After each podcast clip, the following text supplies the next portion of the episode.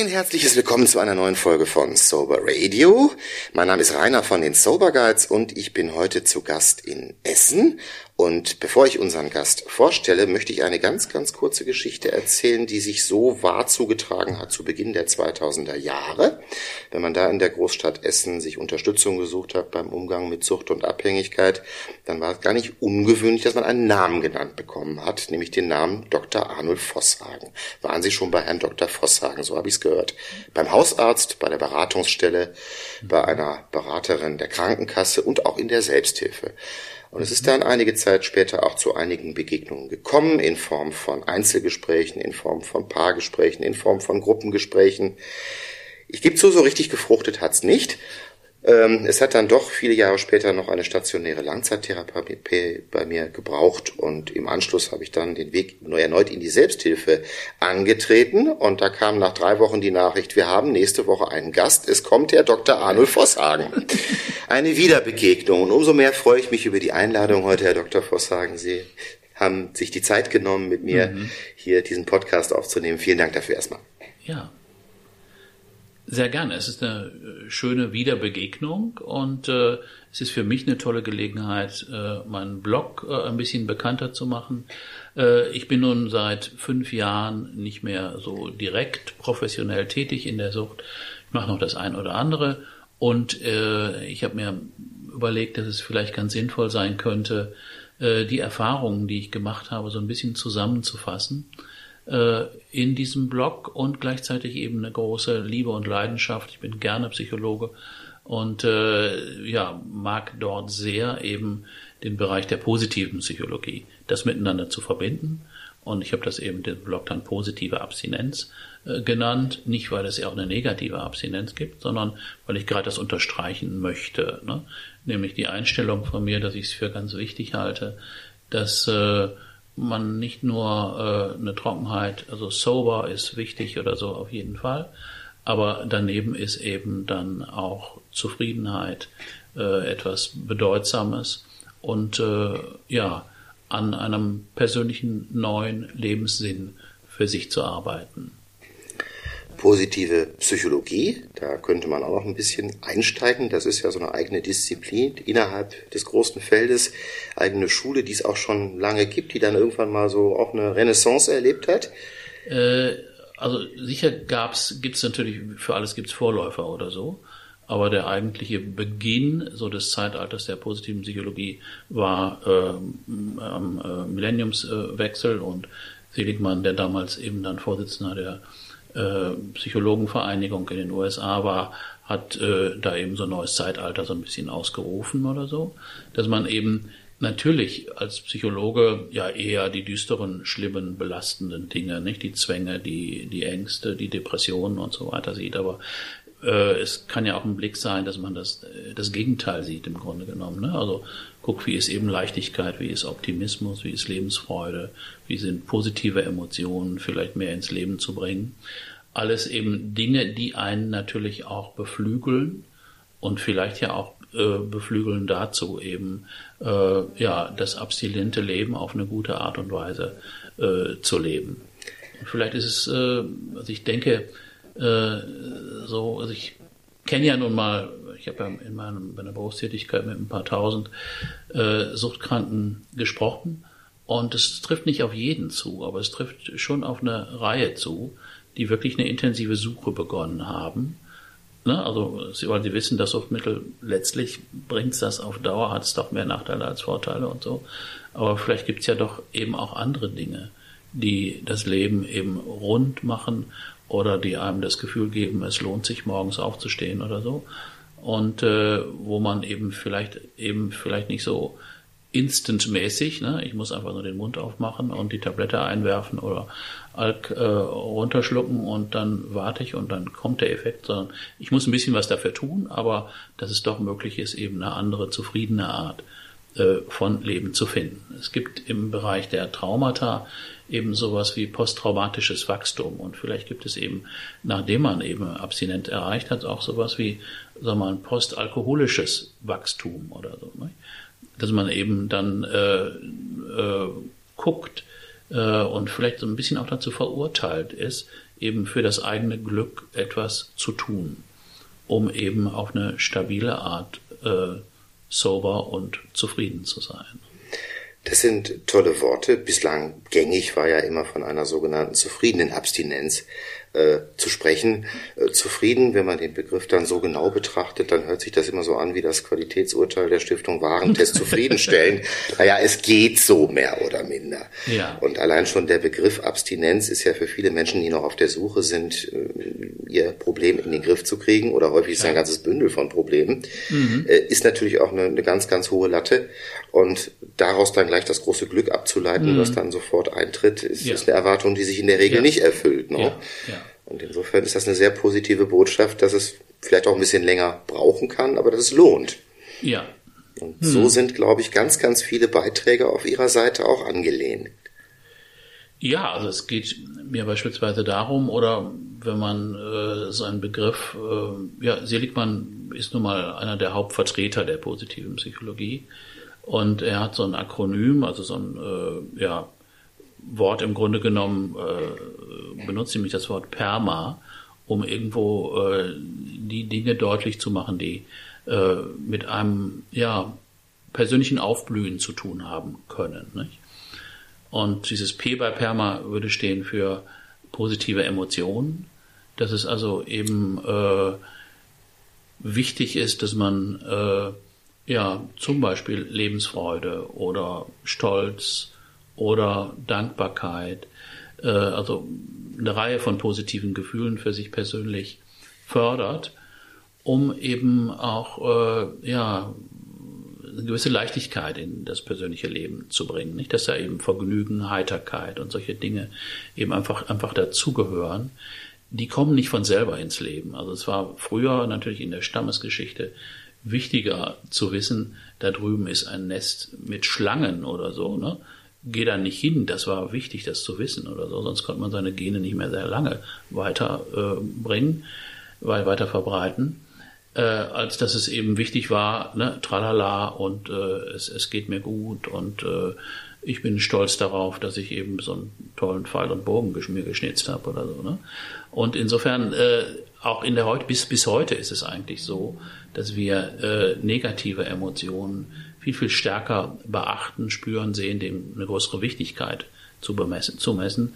Und wenn man Gefühle allgemein nimmt, dann sind es, sind das natürlich eben die Hauptgefühle, die wir äh, erleben, nicht? Also ne, Angst beispielsweise und äh, ne, und äh, gut, die haben eben eine gewisse Wichtigkeit, aber diese anderen etwas äh, ja ja, zurückhaltenderen Gefühle sind wichtig, dass man die eben in der Höhe, im höheren Maße in sein eigenes Leben bringt. Und Fredrickson, auch eine Psychologie-Professorin aus den USA, äh, sagt, dass es hat sich viel damit beschäftigt und sagt, dass es eben dreimal äh, häufiger ne, äh, positive Gefühle geben sollte im persönlichen Leben, um eben so ein äh, ja eine Aufwärtsbewegung im eigenen Leben dann auch äh, vorwärts zu bringen. Also das wäre das P. Ne? Also ich kann jetzt gerne nochmal auf die anderen Dinge kurz eingehen. Nein, aber dich gerne. Die Zeit sollten wir uns ne, nehmen. Ich hatte im ersten Moment bei Perma an Permafrost gedacht, an den Dauerfrost im ewigen Eis. Ja, aber da geht es um, um, um das Gegenteil, dass der Permafrost eben, wie er leider Gottes ja auch im Moment schmilzt, aber dass es um, um Aufblühen. Ne? Äh, mhm. Seligmann nennt das, nennt das wirklich dann Flourishing auch, ne? dass man mhm. eben wie eben eine Blüte im Grunde genommen aufblüht. Okay, ganz, ganz kurz. Das zweite wäre erst E steht für Engagement, ne? dass es eben gut und sinnvoll ist für ein zufriedenes Leben und äh, ein Leben, was mit Wohlbefinden zu tun hat, eben etwas zu haben, was einem wirklich interessiert. Ne? Wie das eben bei Ihnen äh, ja auch diese Podcast-Geschichte ist oder die Selbsthilfe die überhaupt. Selbsthilfe ne? auf jeden Fall ne? kann sowas etwas, leisten, ja. Ne? Mhm. Dass man etwas hat, wo man sich engagiert oder eben anderen zu helfen beispielsweise, äh, ist eines der großen Glücksrezepte, wenn man es nicht übertreibt natürlich oder so, aber das ist etwas, was eben äh, ja Menschen zufrieden macht und was eben ja auch die Menschheit insgesamt ne, ein Stückchen weiterbringt. Also insofern ist Engagement was Wichtiges. Und R steht dann für Relationships, also Beziehungen. Und äh, ja, soziale Beziehungen sind natürlich eigentlich das Wichtigste im Leben. Ne? Ohne soziale Beziehungen könnten wir nicht leben. Und wir wissen, dass eben äh, die Sucht nicht nur auf das Engagement, sondern auch auf die persönlichen familiären Beziehungen starke Auswirkungen hatte. Ne? Dass eben viele, viele Freundschaften irgendwann kaputt gegangen sind, dass die gesagt haben, was, komm, also ich kann mir das nicht mehr angucken, ich will mir auch den Scheiß nicht mehr von dir anhören, ich kenne das jetzt schon so oft und lass es, ne? komm mal wieder, wenn du nüchtern bist oder irgendwie sowas oder so, dass eben viele auch gute und hilfreiche Beziehungen dann äh, verloren gehen und äh, viele Bindungen in die Brüche gehen, ne? also viele familiäre Beziehungen, viele Beziehungen zu Kindern in die Brüche gehen und so. Also insofern kann man das fördern und äh, das in den Mittelpunkt stellen und Freundschaften wieder aufzubauen, vielleicht auch alte Freundschaften wieder zu aktivieren und eben wirklich hart daran zu arbeiten, dass man zufriedenstellende Beziehungen haben, hat das A und O, wenn es um Glück und Zufriedenheit geht. Gerade vielleicht hier aus dieser Soberkeitsaktivität aktuell dann noch mit Corona eine Erfahrung einbringen, ähm, dass ganz, ganz viele Menschen auf einmal am Telefon waren, die überhaupt keine Beziehung mehr gepflegt haben die ja. letzten Jahre, wo ohnehin schon ja. familiäre Bande sehr, ja. sehr wenig sind, die aber jetzt durch diese komplette Vereinsamung und Einsamkeit ist ja, heute ein, ein Massenphänomen, dem wir immer noch eigentlich zu wenig Aufmerksamkeit schenken. Aber da war diese Möglichkeit, jetzt Suchthilfe ähm, auf digitalem Wege oder äh, auf einem ja. modernen Wege bundesweit ja. übers Telefon annehmen zu können. Für viele auch ein ja. aus dem, ja, sagen wir, aus der Höhle mal rausgucken ein erstes. Ja.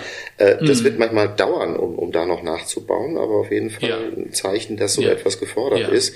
Mhm. Denn machen wir uns nichts vor, äh, die klassische Familie ist ja heute eigentlich äh, mehr oder minder out, ne? zumindest als Dauerinstitution. Ja.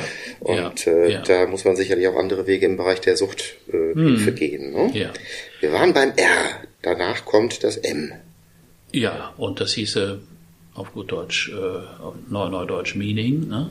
Also, dass es wichtig ist, dass man eben, oder Aristoteles hat das äh, äh, eudemische äh, Gefühle genannt. Nicht? Also, äh, dass es darum geht, dass man eben auch äh, einen Sinn, eine Bedeutung, ne? oder ein anderes Wort wäre Purpose, ne? also dass man einfach ein, äh, ja, dass man auf die Frage, warum bin ich hier oder so, ne, eine An Antwort hat. Und das kann sehr unterschiedlich sein. Das kann, weil ich eben mit Leidenschaft Bilder male oder weil äh, ich so eine tolle Frau kennengelernt habe oder weil ich meine Kinder liebe. Das können eine ganze Reihe, ein ganzes Bündel von, von Antworten sein. Aber das ist wichtig, dass man das einfach auch hat. Nicht? Also wenn man eben den Sinn eigentlich verloren hat, und wenn äh, Patienten in Therapie kommen, ist das eben oft so, nicht? dass sie eigentlich innerlich auch sagen, ich fühle mich eigentlich nur leer und sonst gar nichts oder so. Ne? Und diese Leere gilt es eben zu füllen mit dem, was mich vielleicht wirklich interessiert, was mich anspricht. Es kann auch natürlich im religiösen, spirituellen Bereich, in der Transzendenz liegen, nicht? Oder das kann in der Meditation liegen, es kann in politischem Engagement liegen, aber dass man eben einfach guckt und sucht, ne? einfach so, ein, äh, so etwas im Leben zu haben. Diese Sinnfrage, war, glaube ich, in der Suchttherapie schon immer etwas, was, was Platz gefunden hat. Also schon, ich bin, äh, kann ich jetzt mal mit Halbwitzen glänzen, so ein bisschen über Viktor Frankl damals gestolpert. Fand ich hochinteressant, wie ja. dieser Mann, sagen wir mal, auch in der eigenen Biografie liegend, ja. äh, diesen, diese. Sinnvermittlung äh, in Worte gefasst hat. Eben. Äh, das sind ja auch sehr viele äh, hm. Sinnsprüche daraus entstanden, die man immer wieder auch findet, die in der Suchtliteratur permanent wieder auftauchen. Hm. Und hm. Äh, im Grunde genommen hat Seligman das Ganze aus vielen vielen anderen Dingen sehr sinnvoll zusammengesetzt, seine Idee. Ne? Einen Buchstaben haben wir noch gar nicht, das war das A. Das war A, das wäre äh, Achievement, ne? äh, dass man eben äh, auch sich fordert. Ne? Also ein anderer bekannter Psychologe aus dem Bereich der positiven Psychologie ist äh, Sigmentialgi, Sigmentialgi also es ist ein griechischer, griechischer Name, muss man, äh, muss man nicht richtig aussprechen können oder so, aber der auf jeden Fall mit dem Begriff des Flow auch verbunden Ach, ist. Ne? Jetzt darf also, ich einmal ganz groß das Besserwissergeschütz aufmachen. Oh, bitte sehr. Das ist Mihai Csikszentmihalyi und der ist ungarischer Herkunft. Ja, wunderbar. Und, aber in den USA, glaube ich, gelehrt. Der Name ist unschreibbar. Ja. Aber man kann sich die Aussprache auf einem YouTube-Video anhören. Ah, schau. das wäre ja schon wirklich Achievement auch, ne? also wenn man das aussprechen kann, was ich wahrscheinlich nie äh, lernen werde, aber äh, er ist eben, äh, hat eben den Begriff des Flow im Grunde genommen, ne? äh, wo man eben nicht nur etwas leistet, sondern eben so ein bisschen so auch an die Grenze geht, ne? dass man neue Dinge ausprobiert dass man sich versenkt in Dinge, dass man eben seine Talente, seine Stärken, seine Fähigkeiten aktiviert. Ne? Und wenn man Menschen dann, also es gibt so Technik in der Psychologie, wo die Leute so, so äh, ganz zufälliger, zufällig angerufen werden, also randommäßig dann äh, befragt werden und äh, dann, man fragt, was machen sie gerade und wie zufrieden und oder äh, wie ist ihr Wohlbefinden im Moment, äh, dann sagen die sehr häufig, wenn sie in solch einem Flow sind, wenn sie eben also an einer Sache ne, arbeiten, sagen die, ich bin sehr zufrieden im Moment. Ne? Und äh, also man vergisst die Zeit beispielsweise und äh, ja, man ist wirklich sehr, sehr konzentriert und es ist nicht unbedingt so, was man unter Glück direkt versteht oder so, ne? ähm, sondern aber äh, es hat mit Glücksempfinden ne? äh, sehr, sehr viel zu tun. Also insofern ist das eben. Also es ist wie Arbeit, aber keine Anspannung oder? Es ist, es ist schon eine hohe Anspannung. Also Chirurgen sagen das beispielsweise, dass sie acht Stunden operieren und haben und es kommt ihnen vor, als ob sie fünf Minuten gearbeitet hätten. Und dass sie eben also gerade in dieser Anspannung äh, nicht über die Grenzen zu gehen, aber in die Nähe der Grenze zu gehen und wirklich sehr, sehr konzentriert zu sein dass sie da ein hohes Glücksgefühl auch erleben. Aber es können auch einfache Arbeiten sein. Es muss nicht unbedingt ein Chirurg sein. Es kann auch ein Arbeiter sein, der sich einfallen lässt, eben jetzt vielleicht ganz anders dieses Werkstück zu drehen, da bei der Fließbandarbeit, die er gerade macht, ne? und da versucht eben was Spezielles auch draus zu machen und es ein bisschen zu perfektionieren. Ne? Mhm. Ja, also das wären so fünf äh, Begriffe, die eben mit Glück und Zufriedenheit zu tun haben und Dinge, die sich in ähnlicher Form natürlich auch in anderen Bereichen finden. Ein ganz wichtiger Begriff ist zweifellos eben Optimismus. Ne? Und äh, das ist ja auch ein Spezialgebiet im Grunde genommen von Seligmann, ne, der sich eben mit gelerntem Optimismus sehr lange beschäftigt hat, dass man eben äh, ja schon auch, dass es ein Unterschied ist, ob ich eben um die Ecke biege und mir sage, ach, heute finde ich bestimmt einen Parkplatz. Ne? Und äh, dass man schon eine ganz andere Einstellung hat dazu und dann auch einen findet oder so. Dass das einen Unterschied macht, als wenn ich dann, ach, diese scheiß Gegend hier, wo ich hier wohne und wieder keinen Parkplatz und wahrscheinlich werde ich wieder und dann habe ich mir im Grunde die Zeit kaputt gemacht ne? und ich äh, habe äh, vielleicht den einzigen Parkplatz, den es noch gab, eben auch übersehen dabei, ne? mit meinem ganzen Ärger und meinem Tunnelblick. Mhm. Und wenn ich das richtig verstehe, ähm, wenn Sie selektieren nach Themen, die Sie in den Blog einstellen, dann sind das jetzt sozusagen die Themenfelder, nach denen Sie das Material zusammenstellen. Ich darf es einmal kurz äh, beschreiben. Einmal im Monat, ich glaube immer am Monatsersten gibt es für Ihre Abonnenten eine mhm. kurze Information mit neuen Inhalten, ja. die immer sehr lesenswert sind, die immer mhm. schön runtergebrochen sind auf kleine Häppchen, die man auch in mehreren mhm. Stufen verzehren kann. Das können kleine. Geschichten sein, die Sie selbst getextet haben. Das können mhm äh, ja, ich sag mal, Verse sein, die Sie an anderer Stelle finden. Ab und zu auch mal ein Liedtext. Ja. War kürzlich für mich auch eine Wiederbegegnung, äh, ein Lied der Toten Hosen, Steh auf. Ich weiß nicht, wie oft ich das in meiner Zeit als Selbsthilfetätiger an Kollegen in der passenden Situation mal verlinkt habe, ah, ja. dass Ihnen das auch gefällt. Finde ich natürlich toll. Ich glaube, wenn ich hier rüber gucke, sehe ich auch eine stattliche Schallplattensammlung. Sie sind auch Musikliebhaber. Ja. Ist das richtig? Ja, das ist ja? richtig. Ja, ja, ja, ja, ja, ja. Und und ich, äh, wir sprachen gerade drüber, also äh, es ist schön, im, äh, in Sichtweite der Krugerhalle äh, zu wohnen beispielsweise, ne, wo ich dann oft dran denke, wenn ich da vorbeigehe und ich gehe fast täglich da vorbei, weil ich den herrlichen Grugerpark hier habe. Und man muss ja eben nicht nur an seine äh, Seele denken und an seinen Optimismus, sondern eben auch ein bisschen an seinen Körper, vor allem in meinem Alter oder so, wo ich mich dann bewege. Aber ich komme immer in der Grugerhalle vorbei und höre so ein bisschen noch ein, äh, so ein Fetzen von Santana oder von den Stones, ne? Und was weiß ich. Und so viele, viele Gruppen, die ich dort gesehen habe, weil das wirklich das Mekka im Grunde genommen auch äh, äh, ja, der Rockmusik in Deutschland äh, war damals. War, ja. Genau. Hat und äh, das ist etwas, also Musik ist natürlich auch etwas, was äh, ja, was äh, Glück und verschiedenste andere Gefühle intensivieren kann. Und ich habe mir in den Gruppen angewöhnt, äh, immer äh, ja am, am Ende, am Anfang und am Ende einer äh, Einheit von äh, zwei, drei Stunden äh, ja, jemand zu bitten, seinen Lieblingssong zu benennen und den spielen wir dann ab und der sagt so ein bisschen, was er bedeutet oder so, ne?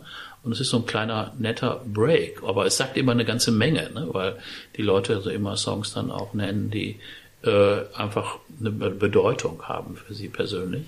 Das finde ich eine ganz nette Art und Weise, eben so so ein Gruppengeschehen auch aufzulockern oder ja, manchmal auch das Gegenteil oder so. Das ist vielleicht ein bisschen auch so bei den anderen auch äh, äh, ja, wehmütige Erinnerungen vielleicht hervorruft oder so. Ne? Aber, oder auch mal Widerstand. Ne? Äh, also mal sowas hören oder so. Ja. Ich kann mich entsinnen, dass so äh, in, der, in der therapeutischen Einrichtung, in der ich gelandet bin, so die Herrschaft über die Regler der Musikanlage im Patientencafé ja. war schon eine ja. strittige Angelegenheit. Ja, Denn es ist ja auch ein Arbeiten mit vielen Generationen, wo die Geschmäcker auch sehr unterschiedlich sind. Und hm. äh, hm. ja, äh, aber hm. es ist ja schön, wenn man man sich konstruktiv darüber streiten kann. Ne? Ich erlebe das heute übrigens ähm, dadurch, dass ich ja äh, Kinder habe, die natürlich jetzt ganz andere Musikerfahrungen sammeln. Ah, ja, ja. Es war erstmal eine ganz große Enttäuschung für mich, als ich festgestellt habe, dass ich nicht mehr der Impulsgeber bin, dass die ihren eigenen Geschmack entwickelt haben. Ja, ganz, ja. ganz schrecklich plötzlich. Vorher war Papa immer noch derjenige, der selektieren konnte und Vorschläge machen konnte. Irgendwann war alles, was von Papa kam, uninteressant. Inzwischen muss ich sagen, profitiere ich sehr stark davon, auf die Kultur und auch auf die Musik der jungen Generation aufmerksam Aha. gemacht zu werden. Mhm. Da sind richtig tolle Sachen dabei. Mhm. Ähm, auch gerade, mein Sohn spielt mir sehr häufig Dinge vor, die mhm. sich eben auch mit dem Thema Sucht und Drogen beschäftigen. Mhm. Äh, der Künstler Alligator zum Beispiel, den ich vor einigen Jahren noch gar nicht kannte, ja. sehr provokant, aber mhm. großartige Texte zu dem Thema, mhm. die man wirklich auch äh, sich anschauen kann. Und auch in der Rockmusik gab es ja vieles, was auch sehr strittig und provokant formuliert war und sich dafür immer bestens geeignet hat. Ne? eine schöne Leidenschaft. Ne? Ja, ich finde es auch schön. Äh, also inzwischen, meine Kinder sind jetzt so alt, äh, dass sie eben auch gerne mit mir zu Konzerten gehen, wo ich ganz gerne hingehe, sagen wir mal Grönemeyer oder Stoppock oder sowas. Ne? Und das finde ich immer eine ganz, das ist etwas, was ich mir öfter auch zum Geburtstag wünsche. Lass uns mal wieder zu so einem äh, sag mal, Oldie-Konzert, ne? aber jetzt besondere Gruppen natürlich, ne? also gehen und äh, ja, das ist eine schöne Sache. Oder wir fahren dann irgendwo hin, wo man zum Konzert gehen kann und so. Und das Mhm. Finde ich eine ganz angenehme Art und Weise, eben mit meinen Kindern, die eben beide nun mal relativ weit äh, entfernt wohnen und äh, die ich nicht so oft sehe, ne, mich mit zu solchen Sachen dann zu verabreden. Ne. Mhm. Mhm. Aber gemeinsame Aktivitäten mit Kindern sind zum Beispiel auch etwas, ähm, was man sich vor Augen führen muss, wenn man aus einem Krisenprozess sich freischwimmen möchte. Mhm. Das ist mir auch sehr, sehr stark aufgefallen. Das hat sich bei mir enorm gewandelt, wie ich heute die Zeit, die ich mit den Kindern habe, gestalte. Ja. Und wie intensiv das geworden ja. ist. Hat eine ganz ja. andere Qualität gewonnen. Ja. Ich kann mich auf viel mehr Dinge heute einlassen. Ich mhm. profitiere ungeheuer davon. Ja. Und äh, ja, ich bin auch begeistert, wenn mein Sohn mal zu einer Konzertveranstaltung mitkommt, die eher fürs ältere Semester gedacht ist. Ja, ja. Ähm, das letzte, was wir machen konnten, war der Besuch eines, einer ACDC Coverband, die das hervorragend gemacht hat. Aber da waren nur solche Gespanne. Da waren oft Familien ja, so, mit drei ja, Generationen. Genau. da war sogar der Großvater noch dabei. Ja, ja, ja, ja. Äh, ist etwas, was ich auch aus meiner eigenen Vergangenheit gar nicht kenne. Das gab es in meiner Generation. Das ist für, für, mich auch unvorstellbar gewesen. Ich war mit meinen Eltern noch nicht mal gemeinsam im Kino, ja. ist mir im Nachhinein nochmal so, aufgefallen. Ja, ja, Obwohl die sich sicherlich auf vielen Ebenen um mich gekümmert haben. Freizeitaktivitäten oder auch gemeinsame Hobbys waren etwas, was nicht stattgefunden hat. Insofern ist das ein großer, großer Fortschritt. Ne? Und ich fand dieses Thema auch immer wieder ein ganz, ganz wichtiges. Also Kinder von Suchtkranken. Ne? Und die eben auch in die Therapie einzubeziehen dann. Oder überhaupt eben Strukturen so ein bisschen zu fördern, nicht? dass diese Kinder irgendwo eine Anlaufstelle haben, nicht? oder Kontakte eben zwischen Suchthilfe und Jugendhilfe fand ich was ganz, ganz Wichtiges. Aber ich glaube, es ist bis heute immer so, dass das ein Thema ist, was immer mal wieder ne, nach vorne kommt und beachtet wird und was immer wieder auch so etwas in der Versenkung, weil es doch eins ist, was eben äh, ich weiß, es war so, also in unserer ganzen Naivität äh, am Beginn meiner Berufstätigkeit haben wir mit Kollegen dann gesagt, lass uns doch einfach mal die Kinder von unseren, damals in der Frauenklinik gearbeitet, von unseren Patientinnen einladen und äh, mal gucken, ne, ob wir mit denen ins Gespräch kommen. Und wir sind die haben da geredet ne, und haben aber so über die Sucht geredet, wie wir die gar nicht kannten eigentlich. Ne? Wirklich völlig äh, ungeschminkt ne? und geradezu brutal. Ne? Also Dinge wie, und dann bin ich auf den Balkon geschlichen. Die beiden haben nur gestritten, die haben mich gar nicht, gar nicht gesehen. Wahrscheinlich waren die beide besoffen und ich stand auf dem Balkon und überlegte mir runterzuspringen. Ne? Also so eine Story nach der anderen in dieser Art. Ne? Und es war dann tatsächlich so, dass die Mütter abgehauen sind. Nicht? Das war eine Klinik mitten im Wald. Die sind in den Wald gerannt. War nicht auszuhalten. Die kamen, nee, das war für die nicht auszuhalten. Also, mhm. nicht, also ähm, das war im Grunde der Beginn, der mir irgendwo klar gemacht hat, äh, ja, wie wichtig und wie tief dieses äh, Thema geht. Nicht? Wie viel da begraben ist im Grunde genommen.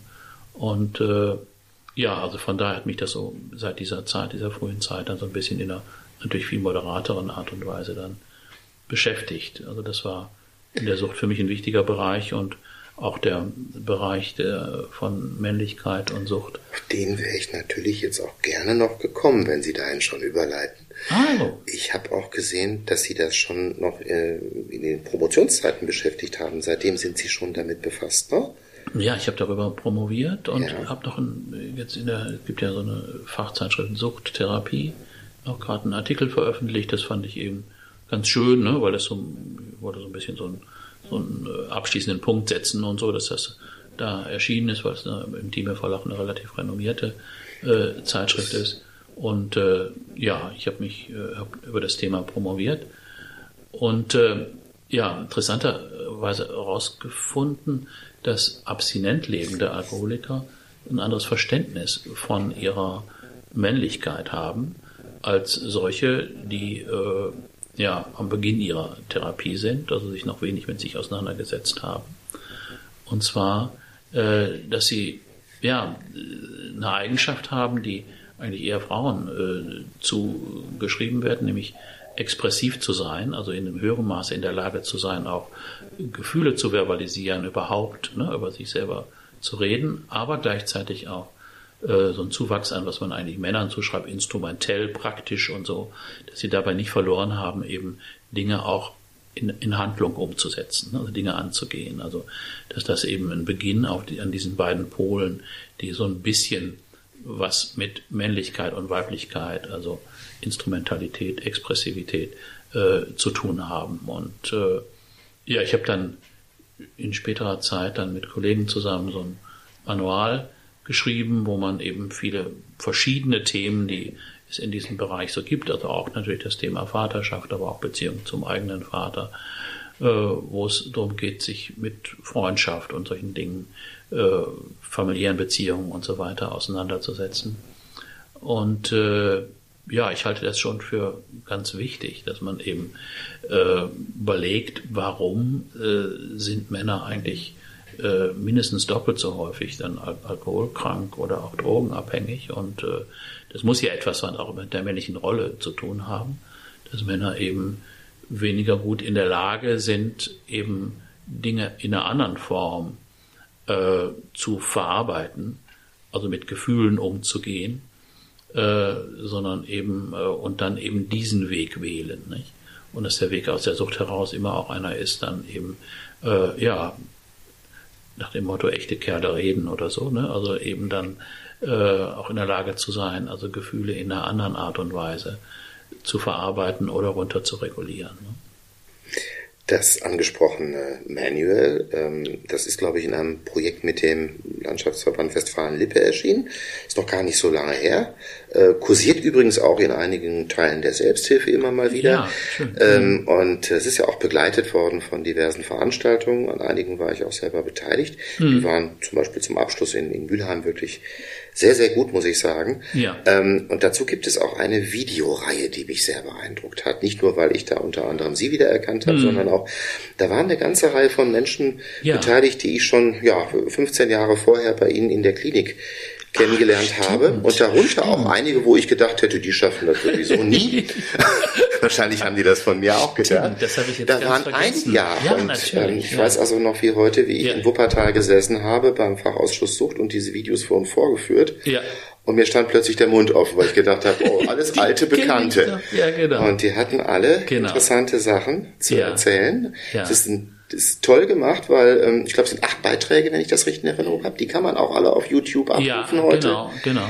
Sind genau. sehr hörenswert, weil es sind immer zu einem Ja. Begriff Ja. die Sichtweisen der verschiedenen Beteiligten. Sie kommen äh, als Vertreter der professionellen Suchthilfe dort zu Wort. Es kommen Menschen aus der Sucht, äh, Selbsthilfe dort Mhm. Ja. zu Wort Ja. mit ganz Ja. Mhm. unterschiedlichem Erfahrungshorizont und ja, ich glaube, diese, diese äh, Vielfalt der Stimmen äh, macht es auch ein bisschen so aus, dass es Mhm. Genau.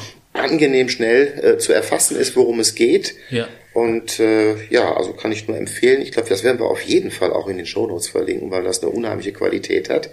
Denn de facto, Mhm. zumindest in der Sucht Selbsthilfe, funktioniert Männerarbeit nur sehr schleppend oder gar nicht. Mhm. Ähm, auch in therapeutischen Einrichtungen, wie ich sie kennengelernt habe. Mhm. Ähm, ich kann mich entsinnen, es gab in der Klinik, in der ich war, im Westerwald, eine Frauengruppe. Ja. Und wenn da die Tür aufging, wenn es vorbei war, kamen Frauen mit guter Laune raus, die Ja. haben sich gefreut, die haben Ja. gelacht und gute. Stimmung gehabt. Und in einer Männergruppe war eigentlich immer eine, ja, ich sag mal, Grabesruhe. Sehr, äh, ich, ich habe mich damals auch austragen lassen nach der zweiten Begegnung mit der Männergruppe, weil die hatte Ja. also folgenden Verlauf. Der Therapeut fragte irgendwann mal in die Runde, sagen Sie mir doch mal, worauf Sie stolz sind in Ihrem Leben. Und daraufhin war die Antwort des ersten Teilnehmers, ich bin stolz darauf, ein Fan von Eintracht Frankfurt zu sein. Der zweite antwortete dann irgendwas vom ersten FC Köln und so Ja. ging das Reihe um. Es war nur ein Vertreter in der Gruppe, der noch nicht mal einen Fußball-Lieblingsverein hatte, das war ich. Ich fühlte mich da irgendwo etwas fremd. Aber es war sehr zäh. Ja. Sie haben selber Männergruppen geleitet in Ja, der das habe ich, Klinik? hab ich über Jahre Ja? gemacht. Mit welchen Erfahrungen? Das wäre so meine Frage. Na, natürlich gab es immer auch Männer, die damit nichts anfangen konnten und äh, äh, Männer, die gesagt haben, ja, ich bin halt ein Mann, was soll man dazu noch sagen? Ne? Und äh, ich bin halt so, wie ich bin und fertig und äh, ne, also muss man nicht lange drüber reden. Und, aber es gab immer auch eine ganze Reihe und einige äh, haben Sie auch in den Videos äh, dann wieder gesehen, äh, die eben in der Lage waren, auch sich ansprechen zu lassen. Also es reicht auch, wenn zwei, drei in der Gruppe in der Lage sind, eben über emotionale äh, Dinge, wie beispielsweise die Beziehung zum eigenen Vater, ne, zu reden. Und das ist irgendwie so ein Kapitel, wo wir Männer alle eben äh, auch äh, ja uns sehr berühren lassen können oder so, weil doch viele von uns eine Sehnsucht haben eigentlich nach Anerkennung äh, durch den Vater, die bis heute da ist und die auch nicht durch Anerkennung von irgendjemand oder der Mutter eben ersetzt werden kann. Ne?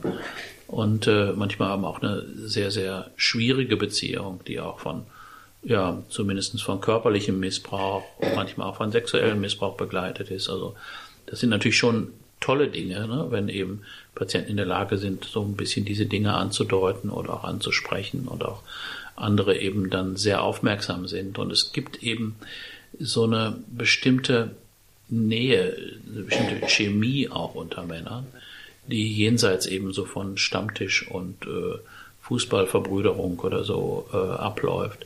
Eben einfach, dass man eben spürt, da ist eine Person, da ist ein Mensch, äh, der ähnlich schwingt wie ich, ne? wo die Vibrationen eben dann auch ähnlich sind, der einen ähnlichen Background hat wie ich und ähnliche Verletzungen hat. Ne?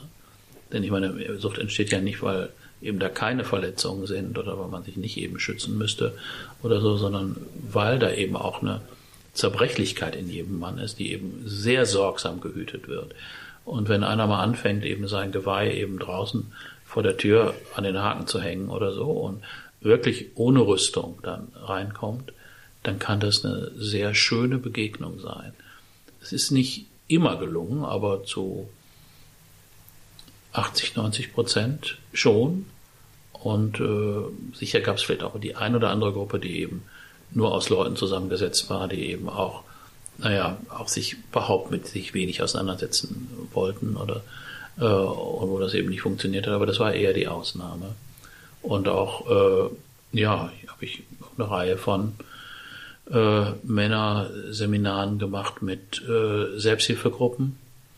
Und äh, das waren auch, ne, die waren schon sehr bereit, auf Übungen einzugehen und äh, wirklich auch Dinge, äh, ja, neu zu erleben.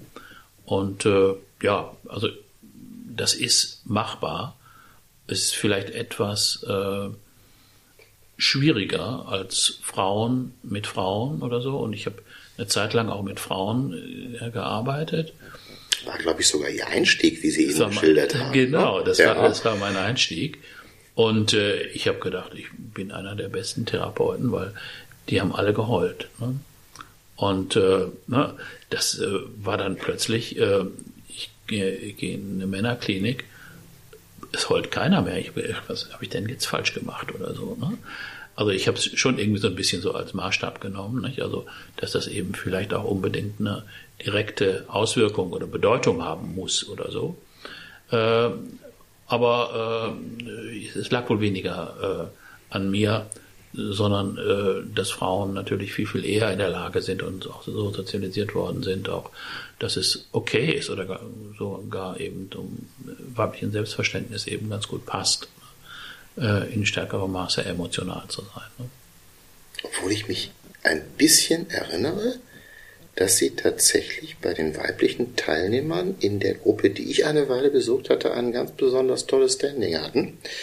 Ich glaube, das lag auch ein bisschen an ihrem Auftreten. Äh, ich würde auf jeden Fall behaupten, dass sie von allen Suchttherapeuten, die ich kennengelernt habe, immer der bestangezogenste waren. äh, wenn ich Ihnen eine gewisse Eitelkeit unterstelle, im positiven Sinne, würden Sie das bestreiten? Äh, keineswegs, im Gegenteil. Äh, äh, wir sprachen da ganz kurz vorher drüber oder so. Äh, ich äh, habe nämlich im Bereich ähm, ja, äh, Einzelhandel ne, gearbeitet. Haben gar nicht als Diplompsychologe angefangen. Ne? Genau, da, gab es eine Karriere mit, davor. Nicht angefangen, mhm. sondern und äh, ich erinnere mich auch daran, dass mein Vater eigentlich, äh, er hat ein Geschäft, er hat Stoffe verkauft. Ne? Also in damaliger Zeit hat man ohne Ende Stoff äh, verkaufen können. Die Leute haben genäht und so. Auch, er hat es gerade direkt nach dem Krieg eröffnet und so. Und ich erinnere mich immer, wenn ich ihn gesehen habe, wenn ich zu dem Laden ging, äh, stand er in der Tür und hat mit irgendeiner Frau dann äh, nett, nettes Gespräch und äh, ne, so ein bisschen auch geflirtet. Und das war seine Art und Weise auch. Äh, er fand es immer gut, er sagte, ich kann jeden Stoff verkaufen, den ich verkaufen möchte oder so. Ne? Man muss nur die richtige Art und Weise finden. Was ja auch was mit Psychologie zu tun ja, es hat. Ne? Also ich denke schon, dass man auch Kenntnisse aus dem Einzelhandel genau. äh, tatsächlich ein Stück weit übertragen ja, kann. Das ist natürlich auch. Ja, Menschenkenntnis braucht genau, man dafür. Ne? Richtig, ne? genau, In einem genau. gehobenen Essener Modehaus waren Sie damals tätig. Genau. Äh, was mich dazu, äh, also ich sag mal, was mir den Gedanken durch den Kopf hat schießen lassen, dass ich wahrscheinlich Ihnen zum ersten Mal im Alter von zwei Jahren begegnet sein muss, denn dort hat auch meine Familie gerne eingekauft. Ja, Kramer ja. und Mehrmann gibt's heute gar nicht mehr. Ne? Gibt's heute gar nicht mehr. Es war so ein, war sogar ein katholisch geprägtes äh, Warenhaus, also Warenhaus ist dasjenige, was eben. Das können meine Eltern nicht gewusst haben, denn die also, waren Protestanten. Ach so, also, sind sie? Gut, sie sind trotzdem reingelassen worden und äh, ja. trotzdem haben Sie dann Ihren ersten äh, Anzug da bekommen oder so, ne? Äh, ja, ja, wahrscheinlich zur Konfirmation, ja. Ja, genau, richtig, ja, genau. Aber da mag das so ein bisschen äh, mit, mit zu tun haben, dass mhm. wir natürlich, dass ich natürlich äh, geachtet habe darauf, ne? Also wie, mhm. Wie ich gekleidet bin und so, dass ich dafür immer auch einen Blick hatte. Es hatte so. ja auf jeden Fall auch Wirkung. Ich meine, da war auch gelegentlich mal so ein Anstecktuch irgendwo im Jackett oder so in der Richtung. Also äh, auf jeden Fall ungewöhnlich, ne? Und ja. in dem altehrwürdigen Gemäuer des Camelushauses in Essen-Werden, ja. äh, dort mit Lederschuhen über diesen Boden zu gehen, hatte immer einen ganz bestimmten Klang. Aha. Daran kann ich mich auch noch erinnern, wie sie den erzeugt haben. Ah, also für Nebensächlichkeiten hatte ich eine gute Erinnerung, worauf es im Wesentlichen Wesentlichen ankam, konnte ich ganz gut weghören. Ähm. Ja, aber das, das dauert ja. Ich meine, die Suchtentwicklung dauert lange, ne? Und, mhm. äh, und so ähnlich ist es wahrscheinlich auch äh, der, der Weg daraus. Ne? Also, ne? Und äh, ja, je äh, cleverer und geschickter äh, jemand ist, umso äh, komplizierter sind auch die Widerstände, die man sich selber dann äh, aufbaut und in den Weg legt und umso die Latte der Argumente, warum man eben noch nicht zu den Suchtkranken gehört, äh, die ist dann ziemlich lang, dann diese Liste. Ne? Das passt alles nicht zu mir. Nein, genau. Und dass wir Männer am liebsten die Dinge alleine in die Hand nehmen, genau, ist ja auch genau, ein Klassiker genau, an der Stelle. Genau? Kontrolle. Mhm. Was ich auf jeden Fall immer beobachte, ist bei dem, was Sie machen mit Ihrem Blog und bei dem auch, was wir machen in der Selbsthilfe, ja ähm, ein ganz hoher Grad an Übereinstimmung ist, denn beides soll Mut machen. Auf, auf, auf jeden, auf jeden gelingt, Fall. glaube ich, auf Genau. beiden Ebenen, wenn auch mit etwas unterschiedlichen Mitteln, Ja. ähm, gelingt das, glaube ich, ganz gut. Und das ist das Wesentliche, dass dieser Mut irgendwo nicht verloren geht, Mhm. auch wenn es viele Anläufe braucht. Und äh, ja, das kann man immer nur unterstützen. Also die Handreichungen, die Sie mit dieser Website gerade auch für die Selbsthilfe leisten, finde ich ganz großartig. Und das merke ich auch in der Resonanz der Kollegen. Übrigens auch verbandsübergreifend. Ich spreche ja hier als Soberkeit, als Guttempler, aber ich Ja. stehe natürlich auch mit anderen Kollegen der großen Verbände über Gremienarbeit im Austausch und die begrüßen das alle außerordentlich und wie diese Bausteine dann auch mitgenommen werden und damit nicht nur im stillen Kämmerlein gearbeitet werden, sondern auch mit anderen. Deswegen auch eine ganz große Aufforderung an alle Hörer, ruhig mal reinzuschauen. Dort ist einiges zu finden. Und da würde ich gerne einen Text rausgreifen, ähm, der schon einige Jahre alt ist, den ich auch in früheren Zeiten schon gelesen habe. Der trägt den wunderbaren Titel Und täglich grüßt das Suchtgedächtnis. Äh, dort bin ich wieder darauf aufmerksam geworden und habe gedacht, auch den streust du jetzt mal so an ein paar Kollegen einfach äh, schnell Ja. so über WhatsApp Ja. und bekam am Wochenende eine ganz tolle Resonanz von einem Workshop, wo mir erzählte, ich habe den Text mitgenommen, wir haben den Abschnitt für Abschnitt, das sind vier Seiten Text, eng Ja. bedruckt, sind wir den durchgegangen und haben den zur Diskussionsgrundlage gemacht. Ich weiß nicht, ob Sie wussten, dass das wirklich ein Klassiker ist, den Sie da verfasst haben, der zeitlos gut ist und Anwendung findet. Also ab und zu, ich meine, es wird des Öfteren irgendwo veröffentlicht, ne? und ich bin immer überrascht, wenn ich darauf stoße. Ähm, aber es, äh, manchmal gibt es natürlich auch Fragen, manchmal einige Fragen auch vorher, nicht? Und äh, also da habe ich an, an, an Fragen aus Österreich, aus der Schweiz und so bekommen. Äh, also es ist eben auf so einer äh, niedrigen, niedrigen Ebene eben äh, so etwas, was eben schon so ein kleiner Hit, ne, der mir da äh, gelandet ist. Ne? Und äh, das war, glaube ich, zum Neujahrsempfang. Wir haben mal so, mal so einen Neu Neujahrsempfang für die Selbsthilfe dann gemacht, weil mir die Förderung und Zusammenhang mit der Selbsthilfe immer ganz, ganz wichtig war. Und äh, ja, und insofern freue ich mich darüber natürlich, ne, dass äh, ich da doch einiges im Laufe der Zeit dann eben mit, gut mitbekommen habe, nicht? Also was eben süchtig sein bedeuten kann und äh, wie das eigentlich ist, wie eben so die inneren Stimmen äh, dann immer wieder eigentlich äh, einen versuchen eben zu belabern, vielleicht doch nochmal ein Gläschen zu versuchen, nicht? Und äh, ja, und äh, mit Bildern zu arbeiten ist ja immer auch etwas. Also, was ein Patient sagt mir immer wieder, äh, einfach sagen, keine Sorge, der Teufel ist noch an der Kette. Oder so, ne? ne? Der hat immer so ein Bild, wir haben irgend so ein Verlies, ne, wo der Ja. Teufel, der hier so Alkohol statt Superman drauf hat oder so, wie der da liegt an der Kette und so. Und äh, ich gucke immer nach der Kette, sagt er, und die Kette ist noch äh, dran und so. Ne? Keine Sorge, ne? der Teufel ist an der Kette und äh, ja, insofern So ein bisschen abgespalten, ne, der Teufel. Ja, ich- gen- genau, ne, genau. Ich würde immer von äh, mir behaupten, der Teufel ist ein Teil von mir. Ja. Kann man, kann man, kann man, kann man, kann man so sehen, nicht? Äh, Oder als etwas, was ein Teil von mir war, nicht? Und was ich so nah gar nicht mehr will und was eben äh, dann wirklich ja sehr, sehr weit weg und äh, lieb besser im Tresor oder äh, im Verlies ist als eben äh, neben mir auf dem Sofa oder so. Ne? Also eine der spannendsten Erfahrungen, die ich mal ähm, in der Aufarbeitung meiner Sucht gemacht habe, war eine Demonstration eines Gestalttherapeuten, der mich dann zerlegt hat in meine verschiedenen Persönlichkeitsanteile. Ja, ja. Mhm. Und ein Teil davon war eben der Süchtige. Ja. Und er hat ganz, ganz bittere Schimpfe bekommen von allen anderen Persönlichkeitsanteile. Der ist ausgegrenzt worden. Ah ja, ah ja, ah ja. Ah Und ja. das war, war hochinteressant, also äh, auch mit, mit mehreren Beobachtern und Ja, äh, da bin ich dann irgendwann wirklich auf diesen Persönlichkeitsanteil äh, ganz böse geworden. Es war kein wenig inszeniert, es war nicht abgesprochen, es war kam einfach irgendwo Ja, rausgeschossen, also dass ich mit dem Wut. nochmal ein Hühnchen zu rupfen hatte. Ja, Es war sehr erleichternd, muss ich sagen. ja, ja, ja, ja, im Grunde genommen.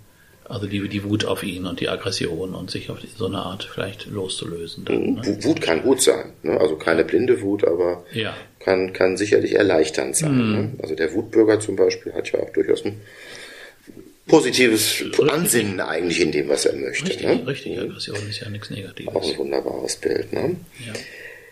Ganz viele Dinge haben wir beleuchtet und das ist auch sehr inspirierend, was ich hier mit Ihnen austauschen darf. Ich habe eben an den Ausführungen, die Sie zum Thema Männerarbeit in der Sucht ähm, gemacht haben, äh, gerade jetzt aufgrund aktueller Gespräche auch mit den Kollegen in der Selbsthilfe, äh, sofort die Idee gehabt, man muss es einfach wieder mal nur aufgreifen. Ist auch hier übrigens ja. im Rahmen des Podcasts eine Aufforderung.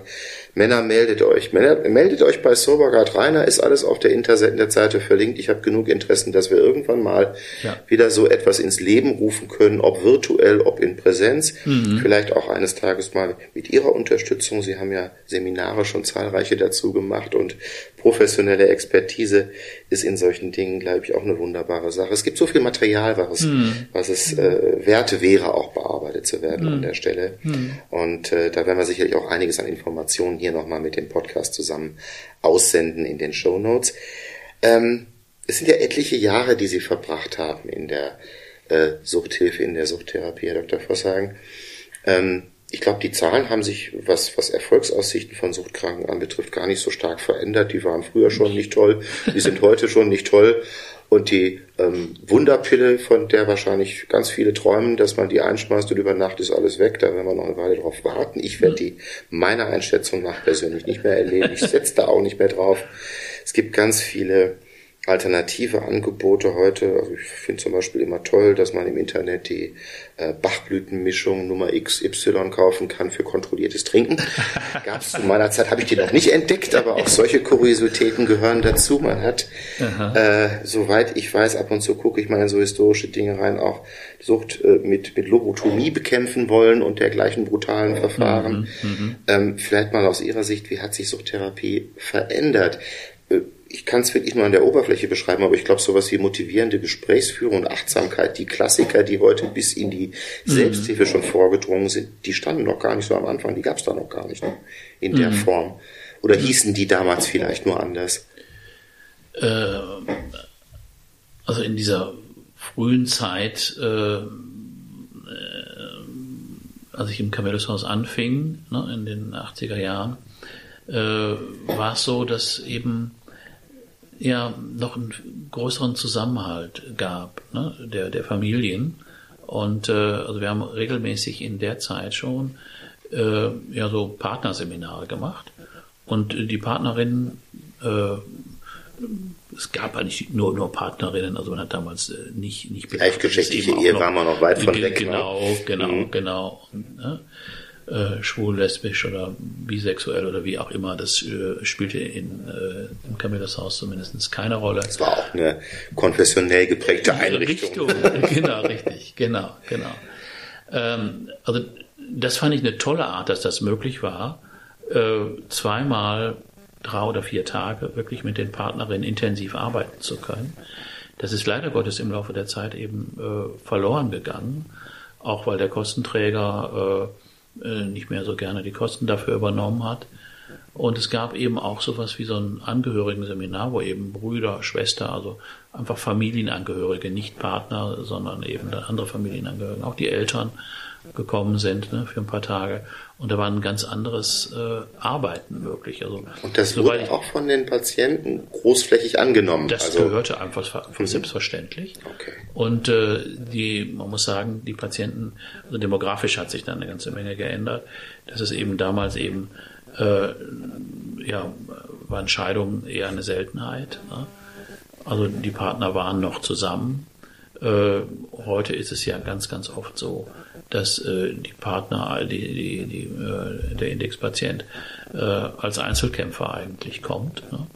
Der auch manchmal nicht so genau weiß, wofür soll ich eigentlich noch kämpfen, es ist eh alles weg. Alles ist weg, ja. Die haben mich trotzdem hier hingeschickt oder mein Chef will das oder was soll ich denn sonst noch machen oder ne, mein Arzt hat gemeint, also wenn ich jetzt nicht aufhöre, dann springe ich eh über die Wupper oder so. Ne? Und also das, das ähm, es ist schwieriger geworden, ne, das Arbeiten, weil eben so ein familiärer oder äh, ja so ein sozialer soziales Netz eigentlich oft verloren gegangen ist nicht? und die Patienten auch zurück, zurückgehen eigentlich in ihre ihr Einzelwohnen, wo sie eben äh, die Wohnung im ähnlich grausamen Zustand dann wieder bekommen, äh, indem sie sie verlassen haben. Also äh, sprich, also Einsamkeit spielt eine große Rolle Ne? Und äh, es ist nicht mehr so dieses aufgehoben fühlen. Und leider Gottes äh, ist da so eine Entwöhnung, glaube ich, da auch, was eben so eine Förderung von sozialen Netzen angeht und äh, dafür eben zu sorgen, das wieder eben sich äh, aufzubauen. Äh, da eben auch die Selbsthilfe ja eben Schwierigkeiten hat, eben auch jüngere Menschen anzusprechen. Ne? Also das ist, äh, denke ich mir, ein ganz, ganz großes Problem gerade im Suchtbereich, weil wie eben äh, äh, einige Selbsthilfegruppen sagen, also man schafft es nur alleine und alleine schafft man es nicht. Ne? Äh, also man braucht einfach eine Gruppe und man muss, man kann nicht nur Einzelkämpfer sein, sondern nur zum Teil. Und das ist das, was eben was ganz Bedeutungsvolles auch ist, äh, ja, in der Selbsthilfegruppe eben wieder äh, ja, Beziehungen zu anderen Menschen herzustellen und vielleicht auch wirklich Bekannte und Freunde dann zu finden. Also die Selbsthilfe, ja, kann man gar nicht in der Wichtigkeit eben äh, hoch genug ansiedeln. Freut mich natürlich außerordentlich, dass Sie das hier in dieser Form betonen. Und wenn ich eben von diesen vergleichsweise äh, schlechten Quoten gesprochen habe, die die äh, klinische Behandlung äh, statistisch gesehen immer mitbringt. Mhm. Ich finde es großartig, wie viele Menschen ich kennengelernt habe, die es eben geschafft haben. Also die Zahl der, diese Statistik sagt ja nur bedingt was aus, ja. ähm, mhm. auch über die Zahl der Anläufe, die Menschen genommen haben. Ähm, ich habe sehr, sehr viele Menschen kennengelernt, die es geschafft haben, auch mhm. nach, doch ich weiß nicht wie vielen Anläufen, ja. aus ja, sehr prekären Startbedingungen heraus. Und mhm. das macht dann auch wirklich äh, Mut und, und Hoffnung. Mhm. Der Punkt, den Sie angesprochen haben, ja, es wäre wünschenswert, wenn mehr junge Menschen äh, den, den Weg in die Selbsthilfe finden. Äh, ich bin selbst auch schon keine Nachwuchshoffnung mehr, das sollte klar sein. Äh, ich bin mehr so die Brückengeneration, die jetzt schon mal so guckt. Ähm, mhm. Es ist klar, dass die jüngeren Generationen heute, die haben vielleicht auch andere Ansprüche an die Selbsthilfe. Die haben eine andere Form mhm. von, von Bindung an solche Organisationen. Die haben mhm. vielleicht auch nicht die, die Entscheidung fürs Leben damit jetzt vor, mhm. wenn sie sagen, sie schließen sich ihre Sache mal an. Mhm. Wir müssen da einfach gucken, dass die Angebote passen. Und mhm. das ist genau das, was wir eigentlich auch bei den Sober Guides machen, dass wir Mitmachangebote machen, mhm.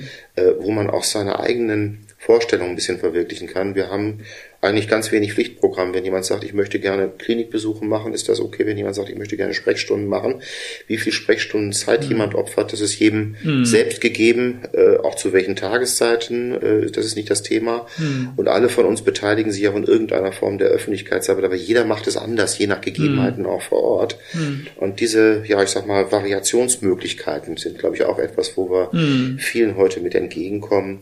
Und wir werden sicherlich auch in unserer Freizeitkultur ein bisschen arbeiten müssen. Das, was die Selbsthilfe bisher da gemacht hat, war mm. etwas, ich würde es altbacken nennen. Mm. Ähm, aber ich merke jetzt so, dass zum Beispiel Aktivitäten, also wenn man nur mal so das Wort Fahrradtouren äh, mm. so zum Beispiel anbringt, dann hat man sofort irgendwo aufgestellte Ohren. Äh, ich gehe im Moment relativ regelmäßig Tischtennis spielen in einer Suchthilfeeinrichtung in Ratingen. Äh, da trifft man viele Menschen, die einfach Interesse an Bewegung haben. Ich glaube, ja das Reden, ja. ob jetzt in einem Kreis oder an einem Tisch, das sei mal völlig dahingestellt, mm. ist eine Komponente. Mm. Aber suchtmittelfreie Freizeit und Aktivitäten sind eine zweite mm. Komponente. Mm.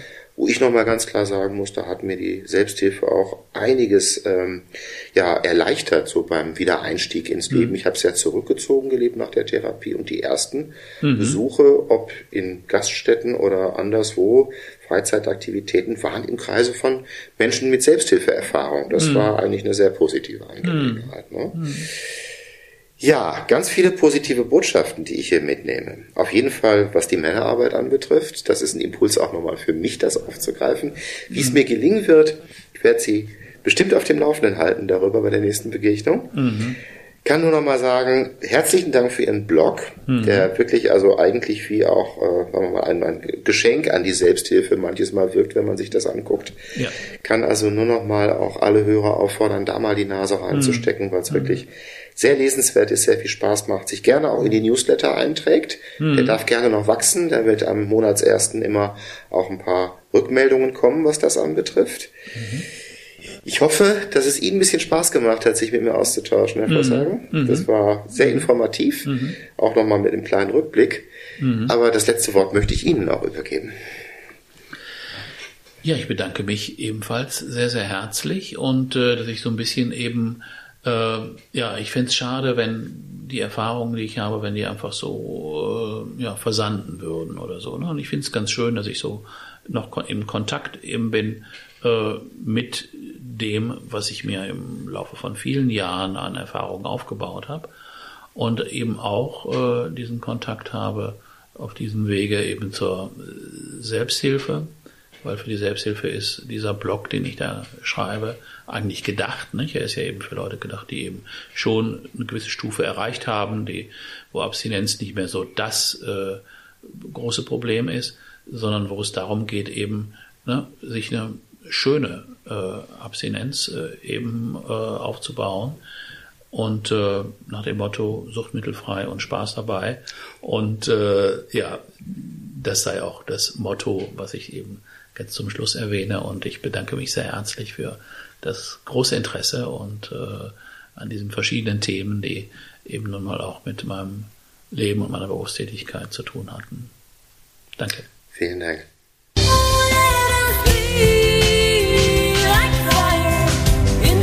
never be